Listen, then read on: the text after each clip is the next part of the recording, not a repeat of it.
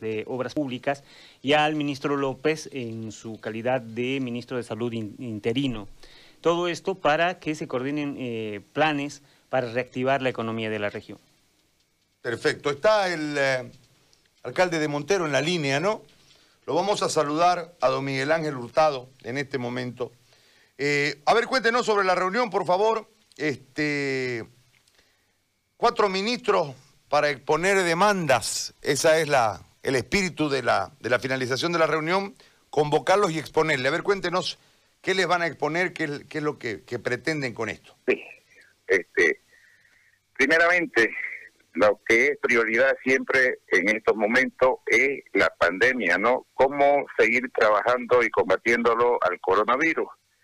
Existen municipios como es el mío, por ejemplo, que nosotros estamos un poquito más adelantados por lo que sucedió eh, desde un inicio en el tema de este, eh, llegar al pico de la enfermedad. Según nuestros epidemiólogos, el 30 de junio, o sea, hace un mes, nosotros llegamos al pico de la enfermedad. Eso nos lo, nos lo predicieron, este, predijeron hace desde un comienzo más o menos de, de nuestra de, nuestra pandemia aquí en, Montero. Y este, la verdad que llegamos al, al 30 de junio y seguíamos este, llenos de lo que es el coronavirus, pero eh, empezó a ir bajando. Producto de ello es que nosotros tomamos una decisión de flexibilizar la cuarentena eh, dentro de nuestro municipio. Ya van ocho semanas en las cuales nosotros hemos hecho una flexibilización gradual. Cada semana aumentábamos alguna actividad económica dentro de lo que es el municipio. Y bueno, pues la realidad que nosotros vemos, o el parámetro que lo vemos, ya es eh, eh, la cantidad de, de gente afectada que llega a nuestro hospital de segundo nivel. ¿Por qué eso? Porque hemos seguido estando levantando las muestras que se hacen en el laboratorio pero los resultados nos han estado llegando ya demasiado atrasados que eso no nos sirve como parámetro para ir viendo este, la cantidad de infectados. entonces, eh, tomamos nosotros el otro parámetro de cuántas personas nos llegan a nuestra sala COVID dentro de nuestro hospital de segundo nivel.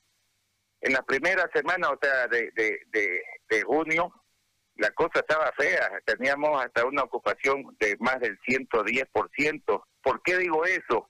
Porque tenemos las camas ahí en nuestro nuestra sala, pero hemos tenido que atender a gente sentada en una silla para poder darle los, el oxígeno y atenderlas, ¿no? Entonces, pero la situación ha ido cambiando en las últimas cinco semanas. Este, hemos estado con una ocupación del 50%, este, incluso ya estos últimos días con tres pacientes, cinco pacientes dentro de nuestra sala COVID.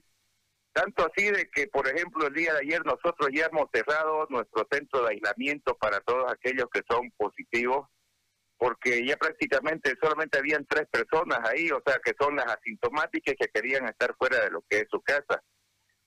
No debemos bajar los brazos, los rebrotes o la segunda oleada, que también le llaman, que se ha hecho famoso en varios países, este, tenemos que seguir permanente, pero estamos eh, redireccionando nuestra visión y nuestra, nuestra cantidad de gente hacia las brigadas a los barrios.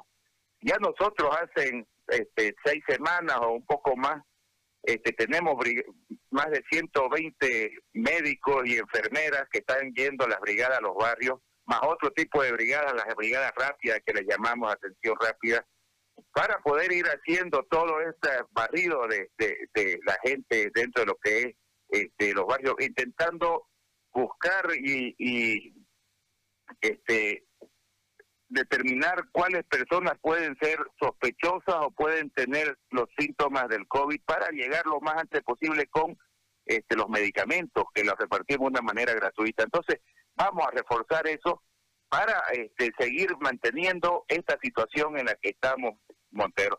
Lo mismo está pasando con algunas semanas de diferencia en los otros municipios de acá de Santa Cruz. Ayer cada, cada uno de los alcaldes o representantes de los, de, los municipios hemos expuesto nuestras realidades.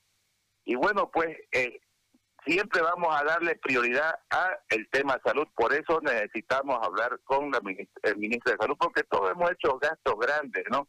Todos hemos hecho y, necesitamos seguir gastando. Ha llegado una plata del IDH y necesitamos también mayor mayor claridad en, en el manejo de esa plata.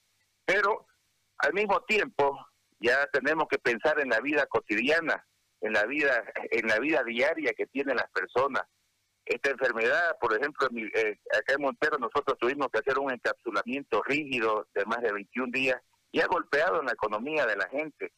Este, hemos tenido que hacer bastantes acciones y todo eso, pero no vamos a entrar a exponerlo a eso, sino de mirar hacia adelante.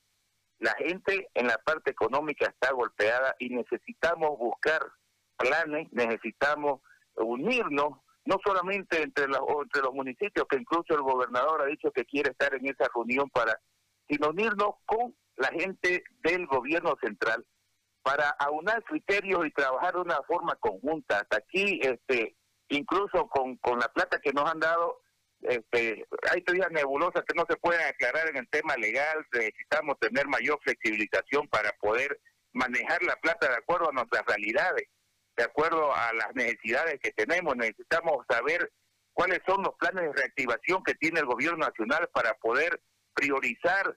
Y bueno, pues hay algunas actitudes que realmente dejan mucho que desear del gobierno nacional en el tema del centralismo. Por ejemplo, este, hay proyectos del FPS que se, que se empezaron a hacer en el año pasado y no se han culminado, pero sí nos salen a decirnos que tienen otros proyectos para hacer y no lo terminan los de atrás.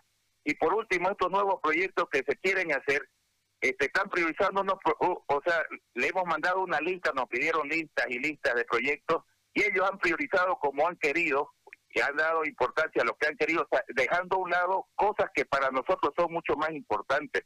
Entonces, ese tipo de centralismo realmente debemos dejarlo atrás, y lo que estamos intentando hacer es buscar la forma de cómo aunar criterios y abrir eh, abrir canales de comunicación para que las cosas sean mucho mejor y den mejor resultado hacia la población a la cual nosotros estamos eh, directamente conectadas.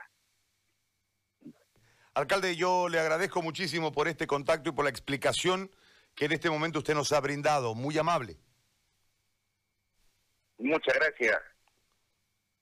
Un abrazo, alcalde. Miguel Ángel Hurtado, alcalde de Montero.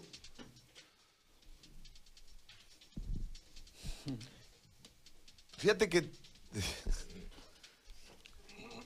parece que nosotros generamos desde el análisis de la salud un desnudo casi total del escenario. No hay estrategia para nada. Lanzás, lanzás, lanzás.